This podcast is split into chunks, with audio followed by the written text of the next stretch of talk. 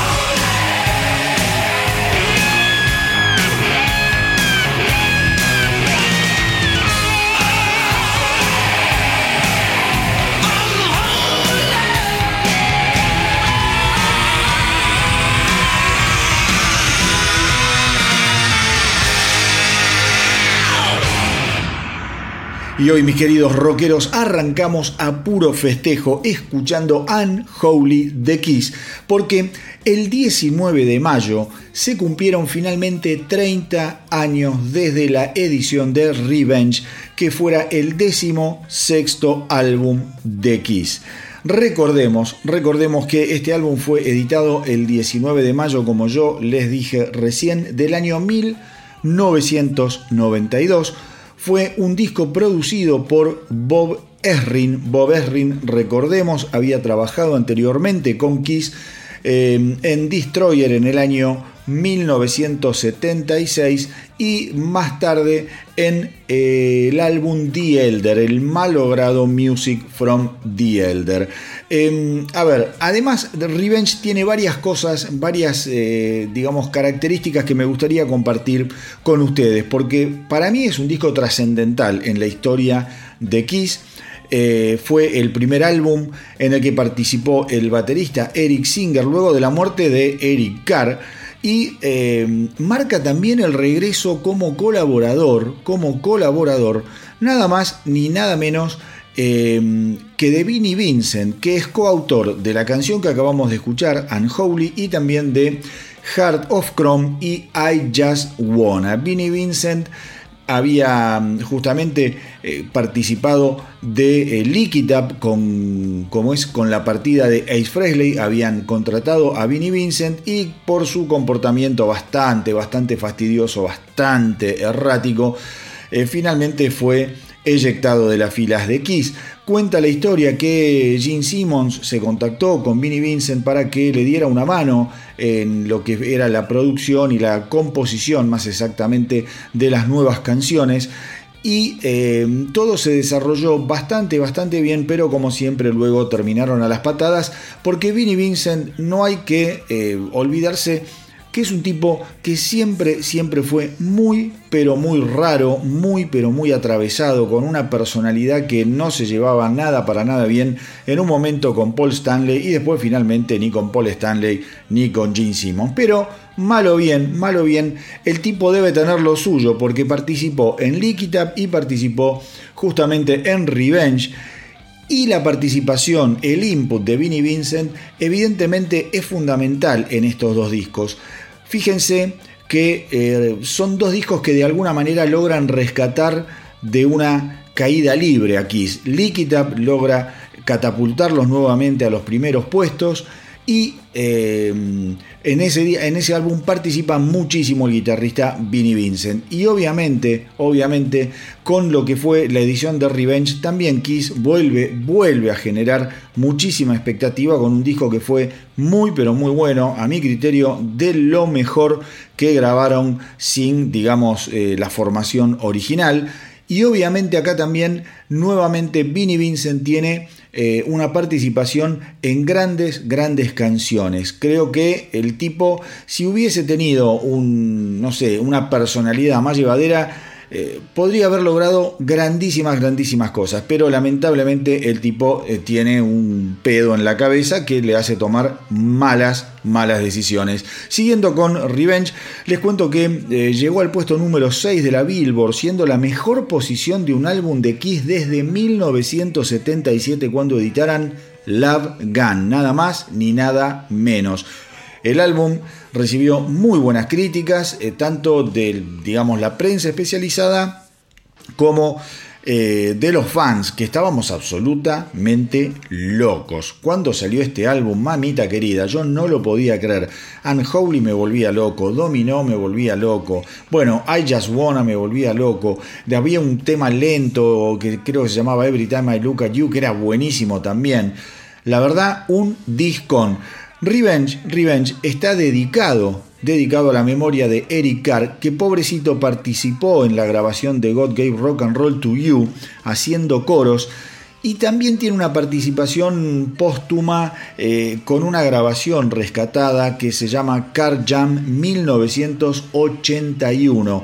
Eh, esta canción originalmente había sido grabada con guitarras de Ace Frehley, pero al momento de incluirla en Revenge se borraron esas guitarras y las guitarras las vuelve a grabar Bruce Kulick, el violero de, eh, digamos, más trascendente en lo que fue la década del 80, que justamente grabaría eh, este álbum Revenge, luego sacarían eh, Carnival of Souls y ya después Bruce Kulick dejaría de participar en las filas de Kiss. Recordemos también que después de la edición del mediocre Hot in the Shape, un disco largo, aburrido, que suena mal, mal producido, Eric Carr descubre que tiene cáncer y fue justamente él quien le sugiere a sus compañeros que Eric Singer podría reemplazarlo luego de verlo tocar junto a Paul Stanley en una gira solista que estaba haciendo Paul y en donde mm, Eric Singer estaba tocando la batería. Una situación increíble. Eric Carr diciendo, miren, este es un baterista que podría reemplazarme.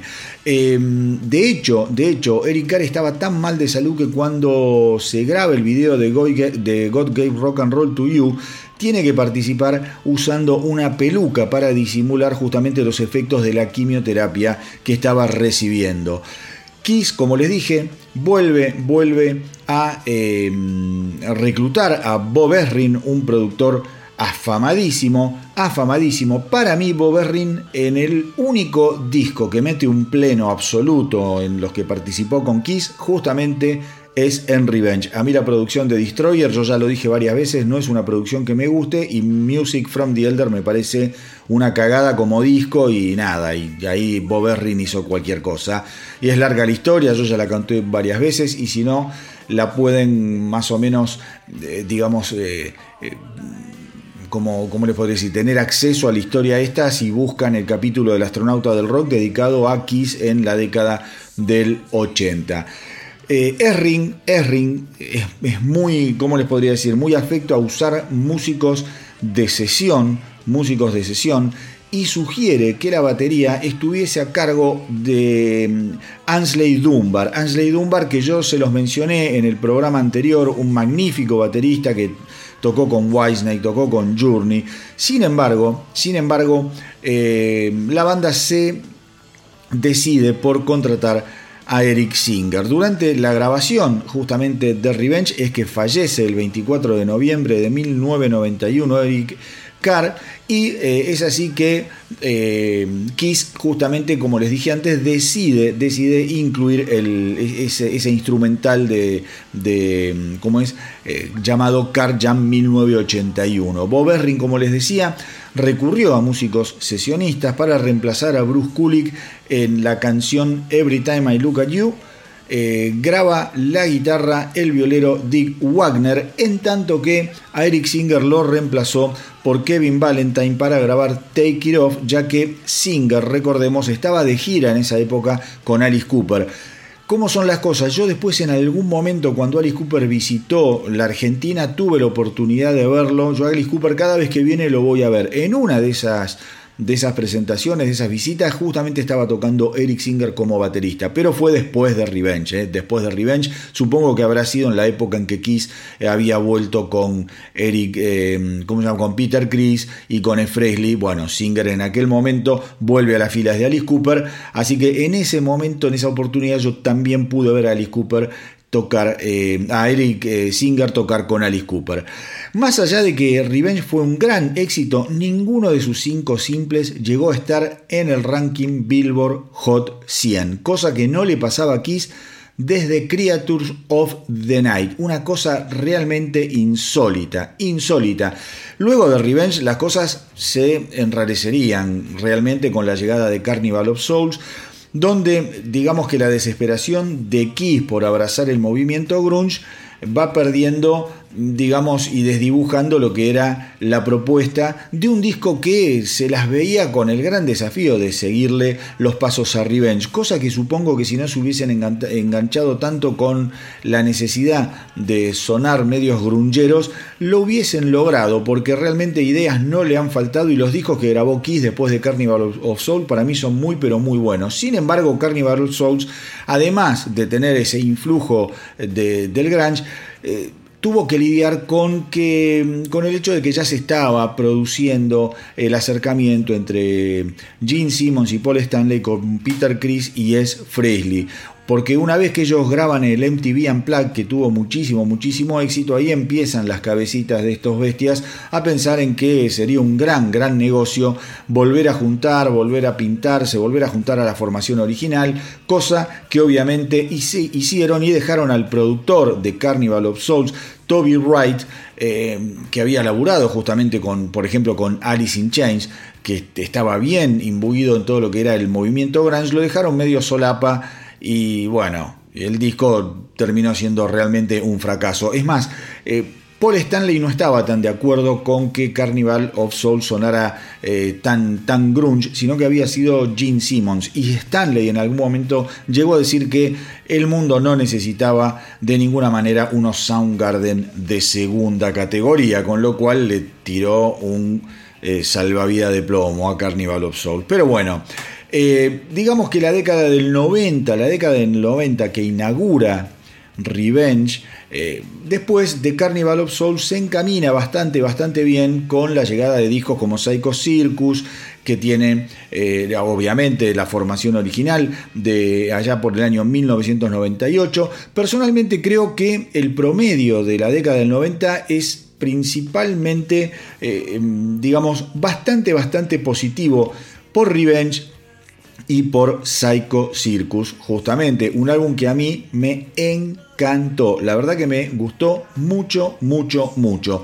Sin embargo, sin embargo, eh, yo le tengo un cariño gigantesco, gigantesco a Revenge, más allá de que no haya, digamos, llegado a los grandes puestos con sus simples y que después eh, Kiss dejaría esta onda bien dura, bien de hard rock, su sonido quizá más más, eh, más crudo eh, para meterse en el grunge y después para volver con eh, Psycho Circus, Sonic Boom, hacer muy buenos discos, pero bueno, ya en, en un sonido un poquito, un poquito menos, menos contundente. Para mí Revenge es un álbum genial.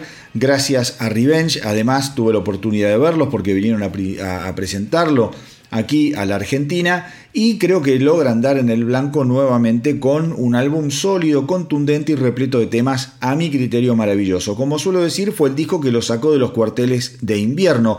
Creo que muchos fans eh, que les habían soltado la mano ya un poquito más maduros pudieron darse una nueva oportunidad con la banda y sin dudas se nota el compromiso de Gene Simmons, un compromiso renovado ya que había estado muy ocupado tratando de ser una estrella de Hollywood y eh, también laburando como productor de algunas bandas. Evidentemente Gene Simmons se pone las pilas para Revenge y eso, eso se nota. Creo que hubiese sido un gran cierre de su etapa sin maquillaje pero bueno, esa tarea le quedó a Carnival of Souls que, como ya les dije, paradójicamente terminó siendo un gran, un gran fracaso.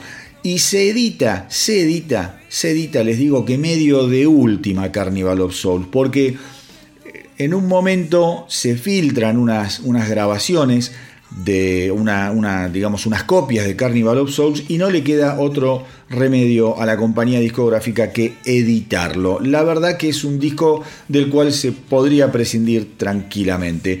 Eh, como sea, estoy convencido de que Revenge tuvo mucho que ver con la continuidad de Kiss, mis queridos rockeros. Creo que ellos mismos sabían que se trataba de un álbum definitorio cambio de década, un nuevo comienzo y la oportunidad de ponerse de pie nuevamente dentro de un mercado ultra competitivo como es el mercado de la música y que ya venía sintiendo la fatiga de cierto tipo de fórmulas muy bastardeadas hasta el cansancio por el hair metal y el glam rock. Ahí estuvo, ahí estuvo el acierto de Kiss y de Bob Erring en lograr despegarse del glam y de penetrar nuevamente en el rock crudo y duro que no se escuchaba desde Creatures of the Night. Y si salteamos el mal trago de Carnival of Souls, creo que quizá a partir de Revenge, como les decía antes, logró reivindicarse y tener, eh, digamos, en claro cuál era su legado. Porque a vos te pueden gustar más o menos Psycho Circus, Sonic Boom o Monster, pero nadie puede negar que se trata de álbumes 100% de raíz quisera, sin la necesidad de andar echando mano a ninguna tendencia o moda del momento. Y todo esto, toda esta revalorización de su legado creo que comenzó con el fantástico Revenge que está cumpliendo 30 años. Así que si hace mucho que no lo escuchan, traten de escucharlo y si no lo escucharon nunca, los más jóvenes, no dejen de escucharlo. No dejen de escucharlo porque es un gran, gran disco de una de las grandes bandas de rock and roll de nuestra era. En otro orden de cosas, en otro orden de cosas, les cuento que hay noticias sobre Blackie Lawless, el líder de Wasp, nada más ni nada menos, que está muy, muy ocupado eh, y anduvo muy ocupado escribiendo su biografía. Él eh, estuvo haciendo algunas declaraciones, dice que le llevó más tiempo de lo que había pensado, pero que fue una de las cosas más divertidas que hizo en su vida. El cantante aseguró que es una enorme cantidad de trabajo porque hay tantas cosas a lo largo de la vida que muchas de ellas te las olvidas o las recordas parcialmente, especialmente cuando haces lo que hacemos para vivir, cualquiera que haga lo que hacen los rockeros. No es como la vida de una persona promedio, porque según Blacky Loles, eh, digamos, trabajar de rockero te da en un día lo que una persona normal puede llegar a vivir en tres meses. Así que hay que estar bien atentos porque se va a venir la biografía de Blackie Loles. Dice que también él para hacerla en un principio hizo, digamos, entrevistas, digamos, a varias personas que compartieron eh, su vida. Y después finalmente a partir de esas entrevistas pudo lograr hilvanar algunos recuerdos que tenía un tanto borrosos. Me gustaría mucho, me gustaría mucho leer la biografía de Blackie Lawless, me pareció siempre un tipo muy interesante, con grandes canciones, grandes canciones, Wasp, una de esas bandas que rompieron todos, todos los esquemas a nivel estético, a nivel musical, cuando salieron allá por la década del 80. Por último les cuento que Wasp se está embarcando en su primera gira por los Estados Unidos en un Em, en los últimos 10 años. Este otoño va a comenzar la gira, la primera en los últimos 10 años, como les dije recién, y va a constar de em, grupos soportes que se van a ir presentando cada tanto, como Amora Saint y eh, Michael Schenker Group. De esta manera, de esta manera va a coincidir esta gira con los 40 años de vigencia, el 40 aniversario de una banda realmente imprescindible.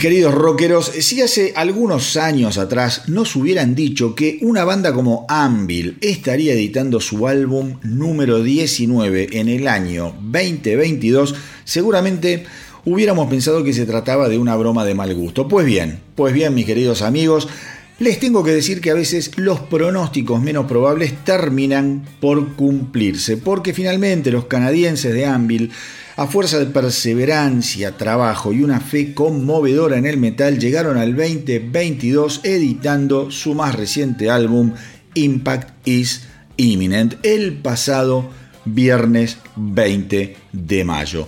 Los que siguen el podcast saben que yo soy bien fanático de Anvil y en parte lo soy por esa actitud que tienen frente a la desgracia, a la mala suerte, a las injusticias. Ellos nacieron, piensen, en Toronto allá por el año 1978 y no tardaron en convertirse en una banda referencial a la hora de hablar de heavy metal y fundamentalmente de thrash metal. Pero por esas cosas del negocio y de la vida, Em, fueron las bandas a las que ellos influenciaron las que dieron el gran salto. Bandas como Metallica, Exodus, Slayer o Anthrax pronto lo sobrepasaron en fama y en popularidad, pero ellos sin embargo continuaron por la senda del metal sin darnos respiro.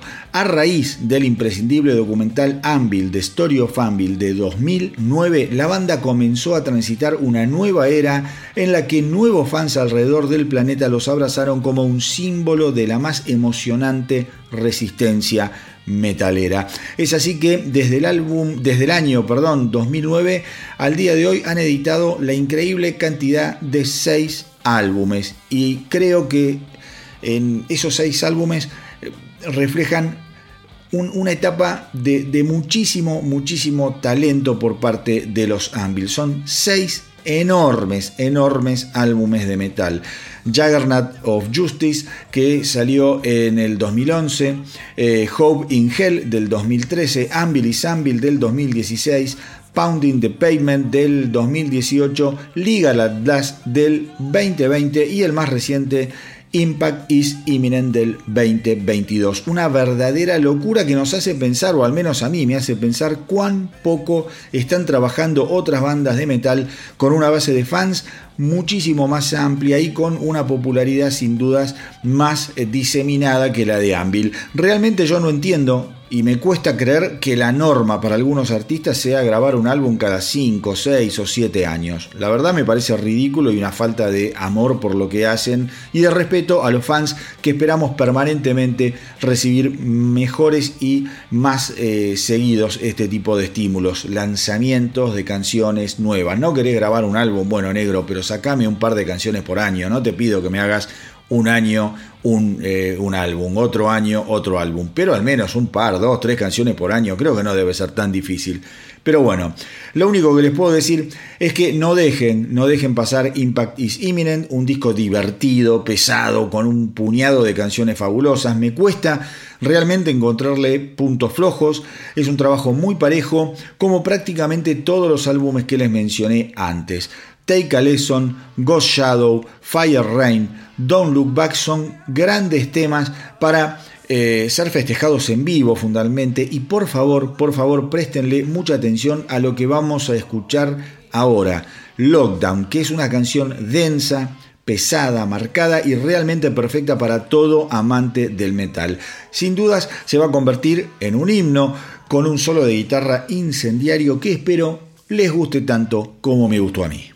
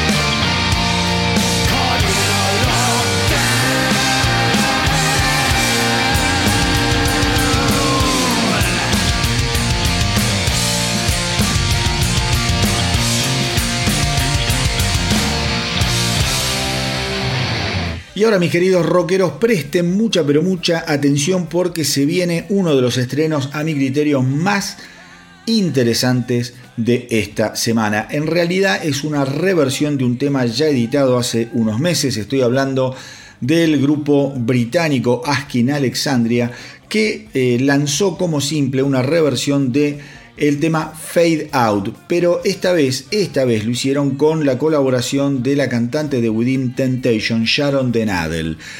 A ver, el tema es un tema bien tristón, un tema bien emotivo, pero bien también contundente, guitarrero con un coro divino, suena muy pero muy muy pero muy bien y esta nueva versión de Fade Out va a ser incluida en la banda sonora de la película de Retaliators, una película de Better Noise. La banda, la banda estuvo trabajando en lo que fue su último disco durante la cuarentena, que fue lanzado hace unos meses bajo el título de See What's on the Inside, eh, del que acá ya escuchamos varias canciones y justamente, justamente este álbum es el que contiene eh, una primera versión de Fade Out, de Fade Out que es la canción que vamos a escuchar ahora en su nueva versión con la cantante de Within Temptation, Sharon Denad.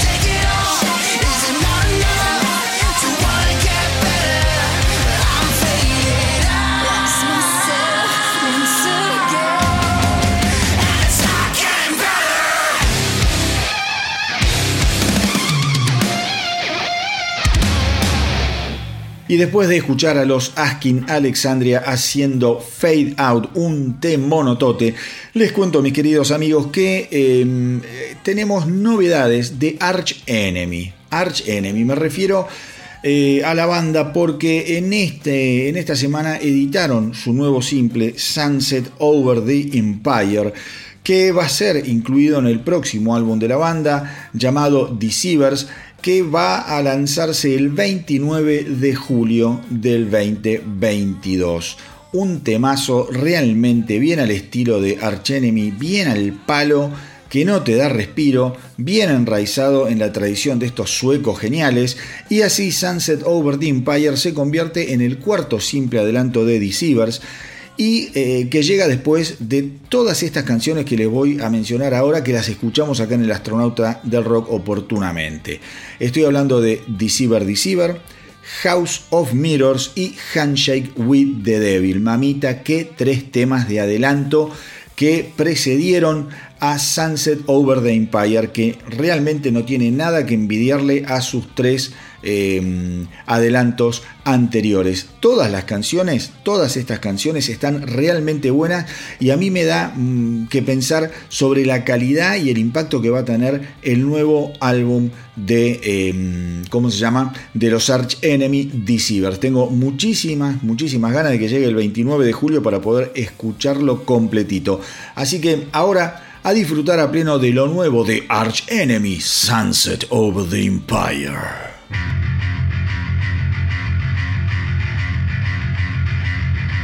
to the apocalypse, the end of days.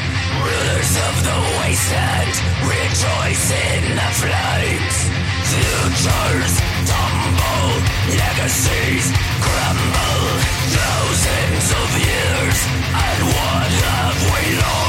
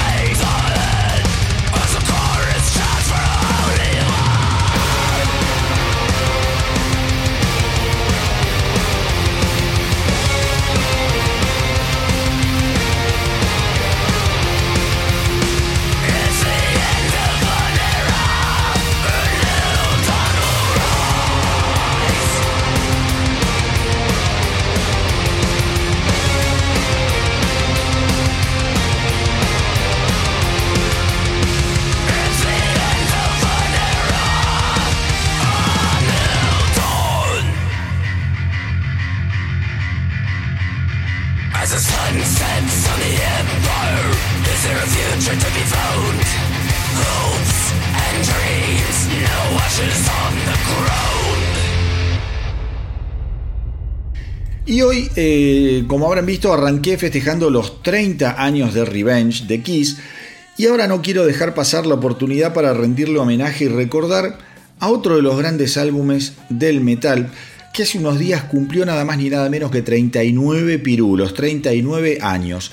Estoy hablando, mis queridos rockeros, nada más ni nada menos que de Peace of Mind. Nos ponemos de pie de Iron Maiden, editado el 17 de mayo de 1983 y que marcó definitivamente el rumbo que llevaría a los Maiden a erigirse como una potencia planetaria en lo que se refiere al heavy metal. Considerado uno de los mejores álbumes de metal jamás grabado, Peace of Mind marca además el ingreso de Nico McBrien a las filas de los ingleses eh, tras la partida de Cliff Bar, generando así la formación definitiva y clásica de Iron Maiden, esa que aún hoy sigue girando alrededor del mundo con el agregado de Yannick Gears, pero que básicamente es la que despertó la locura de millones de fans alrededor del mundo.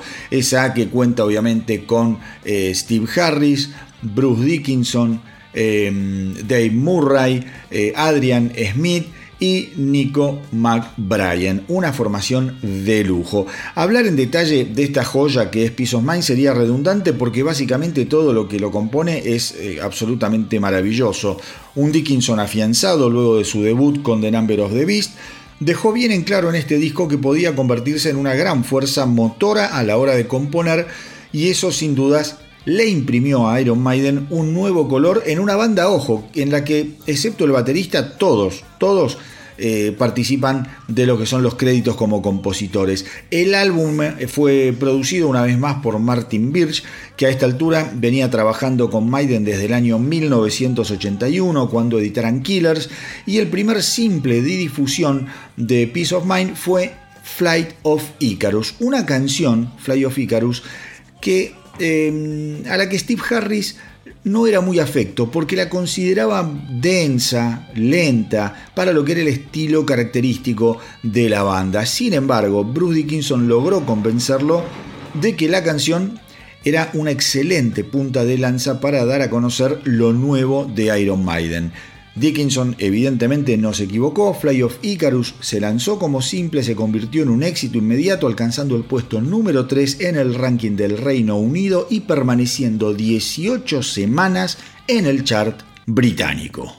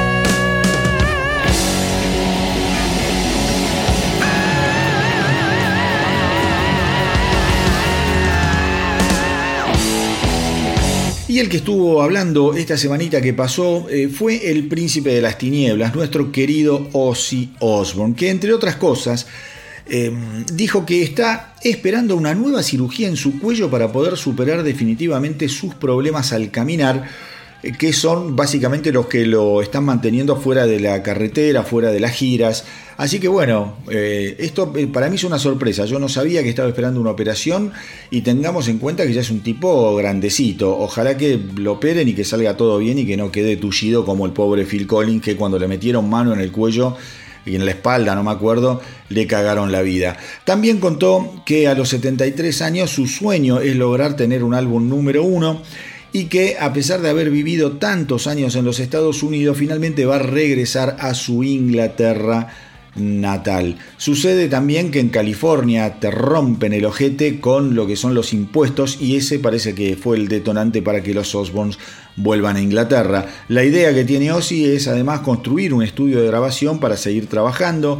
Eh, aparentemente lo va a construir en un granero que tiene en su propiedad y ahí va a ir a hacer eh, llegar a distintos músicos para que lo ayuden a seguir con su carrera musical. En cualquier momento vamos a tener seguramente novedades sobre la nueva edición, el nuevo álbum, el sucesor de Ordinary Man, el excelente Ordinary Man, que eh, desde hace un tiempito Ozzy viene diciendo que ya lo tiene totalmente liquidado. Tengo muchas ganas de escucharlo porque Ordinary Man me pareció un álbum súper, súper potente y muy original y un álbum maduro fundamentalmente para un tipo que bueno, ya tiene mm, siete décadas en sus espaldas.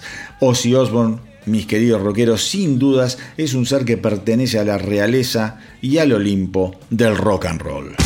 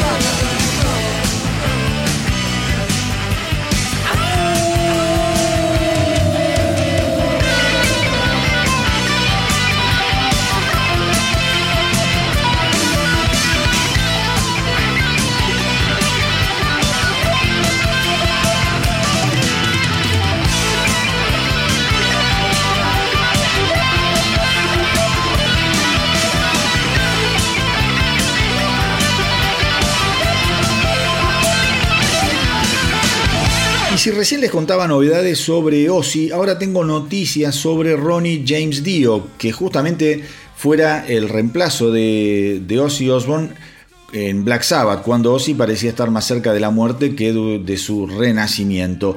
Eh, sucede que el 8 de julio se va a editar una versión de lujo del clásico primer álbum de Dio, estoy hablando de Holy Diver de 1983, que va a constar de una caja con cuatro CDs. La colección viene con dos versiones de Holy Diver. El primero es una nueva mezcla del disco realizado por Joe Barresi. Joe Barresi ha laburado con Tool, con eh, Queens of the Stone Age, con Slipknot, o sea, un tipo muy pero muy importante. Barresi usó las cintas analógicas originales para remezclar las nueve canciones que componen el genial Holy Diver. El segundo, el segundo CD es una versión recién remasterizada de la mezcla original del año 1983. Eh, les cuento también que la edición Super Deluxe va a presentar actuaciones en vivo y eh, tomas descartadas, digamos, eh, que, que, han sido inéditas y que van a ver la luz por primera vez, junto con otra selección de rarezas de aquella época. Holy Diver, les cuento, ocupa el puesto número 16 en la actual lista de la revista Rolling Stones de los 100 mejores álbumes de metal de todos los tiempos. Una obra imprescindible para todo metalhead de paladar negro. Música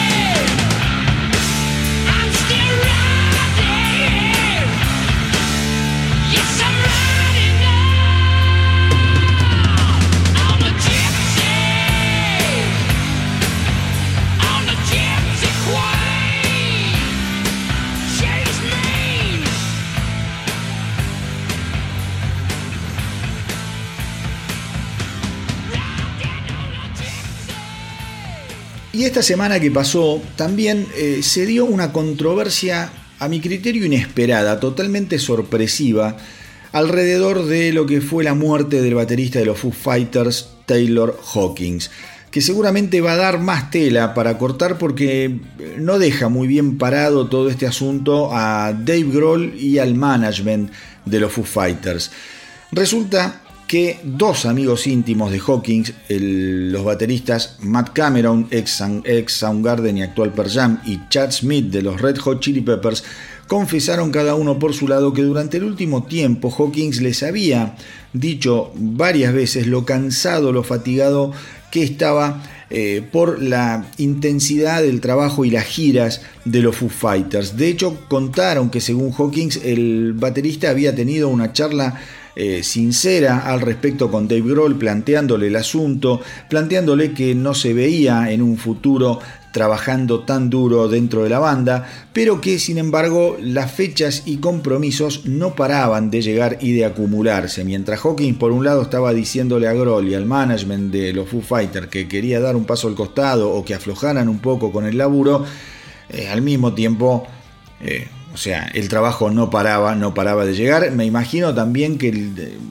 parte de la agenda de los Foo Fighters debe estar o debía estar absolutamente eh, enloquecida después de dos años de no salir al ruedo con un disco bajo el brazo. Además, eh, digo, que, no lo habían prácticamente presentado, Medicine at.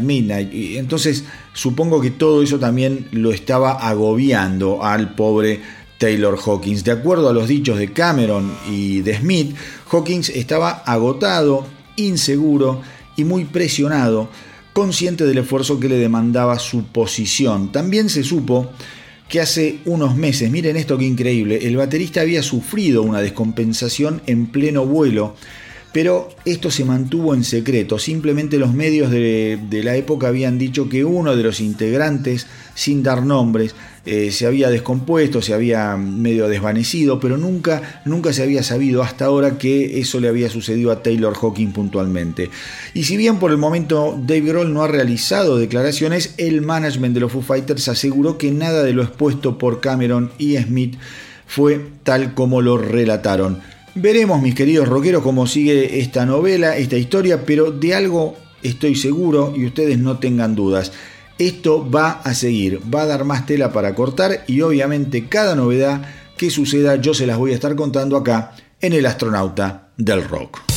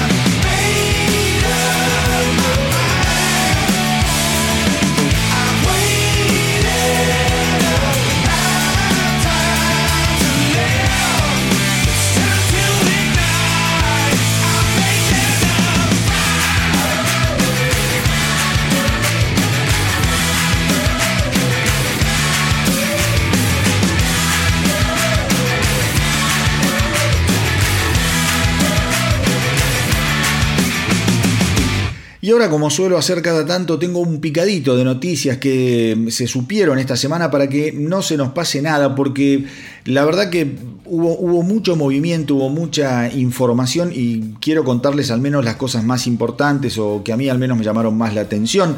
En ese sentido les digo que los fanáticos de Anthrax estén atentos porque Scott Ian dijo que una vez que la banda concluya su gira junto a los Black Level Society a los Hatebreed, finalmente podrán ingresar al estudio de grabación, por lo que supone que el nuevo disco de Anthrax va a ver la luz en algún momento del 2023. Crucemos los dedos. El cantante de los Five Finger Dead Punch, Iván Modi, se lesionó el ojo derecho eh, después de exponerlo accidentalmente a un rayo láser durante la presentación de la banda el jueves 19 de mayo en el festival Welcome to Rockville en Daytona Beach, Florida. Eh, ahora resta esperar los resultados de una serie de estudios que el cantante tiene que realizarse para ver cómo será la evolución del cuadro. Por cierto, bastante, bastante delicado. Recordemos, ya que estamos, que el próximo álbum de los Five Finger Dead Punch eh, va a editarse bajo el nombre de Afterlife el próximo 19 de agosto. Otros que van a estar editando material nuevo son los revitalizados Quainreich, que anunciaron que el 7 de octubre va a ver la luz su próximo disco llamado Digital Noise Alliance, Digital Noise Alliance, a través de Century Media Records y bajo la producción de Chris Harris, que ya trabajó con eh, los Queenreich en los álbumes Condition Human y The Verdict. El ex cantante, el ex cantante de Foreigner, el genial e inconfundible Lou Graham, sacó los trapitos al sol esta semana cuando contó que su compañero Mick Jones pecó de codicioso cuando lo dejó afuera de la participación por las regalías del clásico I Wanna Know What Love Is, una canción que desde el momento de su creación olía evidentemente a millones de dólares. Y por último, una buena noticia, les cuento que el baterista de Poison, Ricky Rocket, aseguró que sigue libre de cáncer, estando a tan solo un mes del comienzo de la sensacional The Stadium Tour que Poison llevará adelante junto a Motley Crue, Def Leppard y Joan Jett y eh, que probablemente, probablemente si la cosa va bien y el viento sopla a favor, pueden llegar acá a Latinoamérica también, a Sudamérica. Por favor que suceda. Es una excelente noticia para todos los fans de Poisons y fundamentalmente para el bueno de Ricky Rocket, al que seguramente lo esperan nada más que buenos tiempos.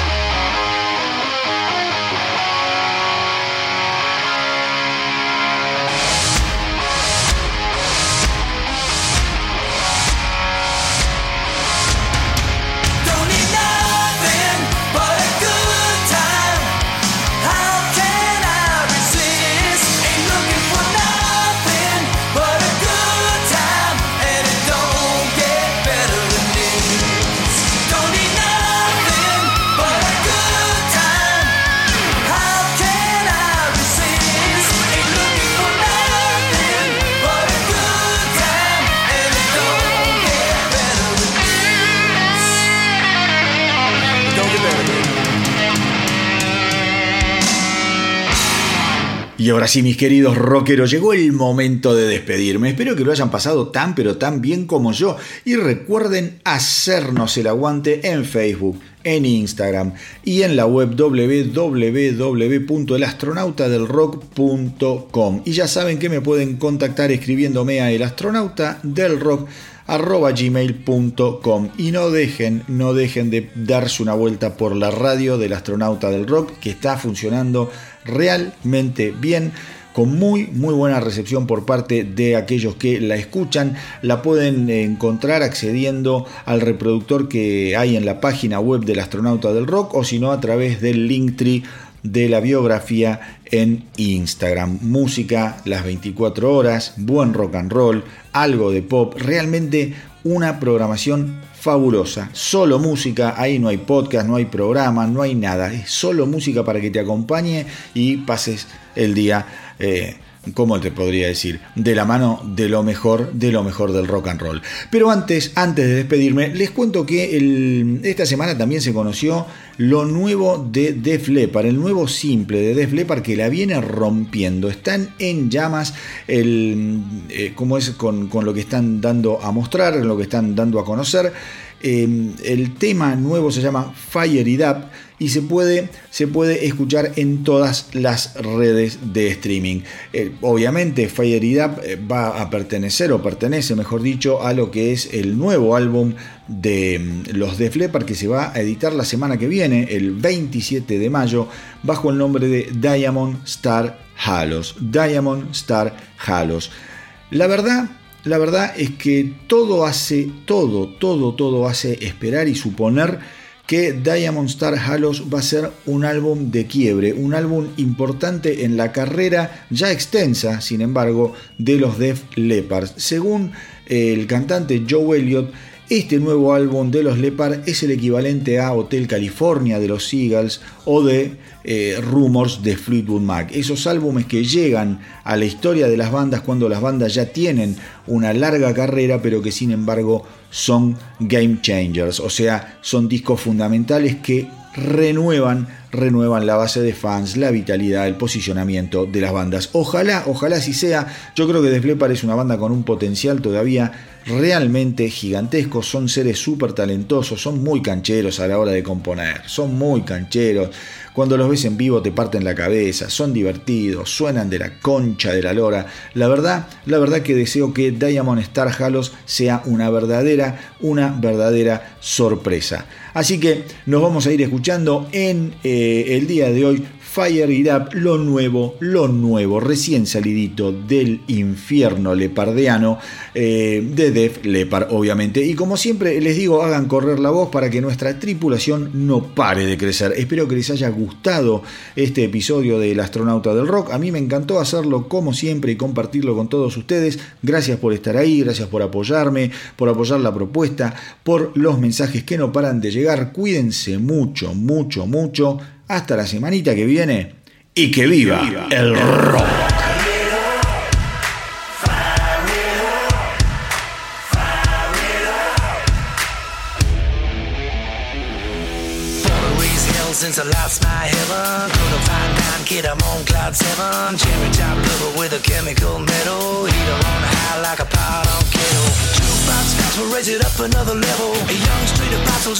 Hallelujah pedals. Preachers in the bleachers keep on dancing with the devil. Swinging with the king like an Elvis made of velvet. Bring the big beat back. Bring the big beat back. Whoa. Let me see your lights pop the dynamite.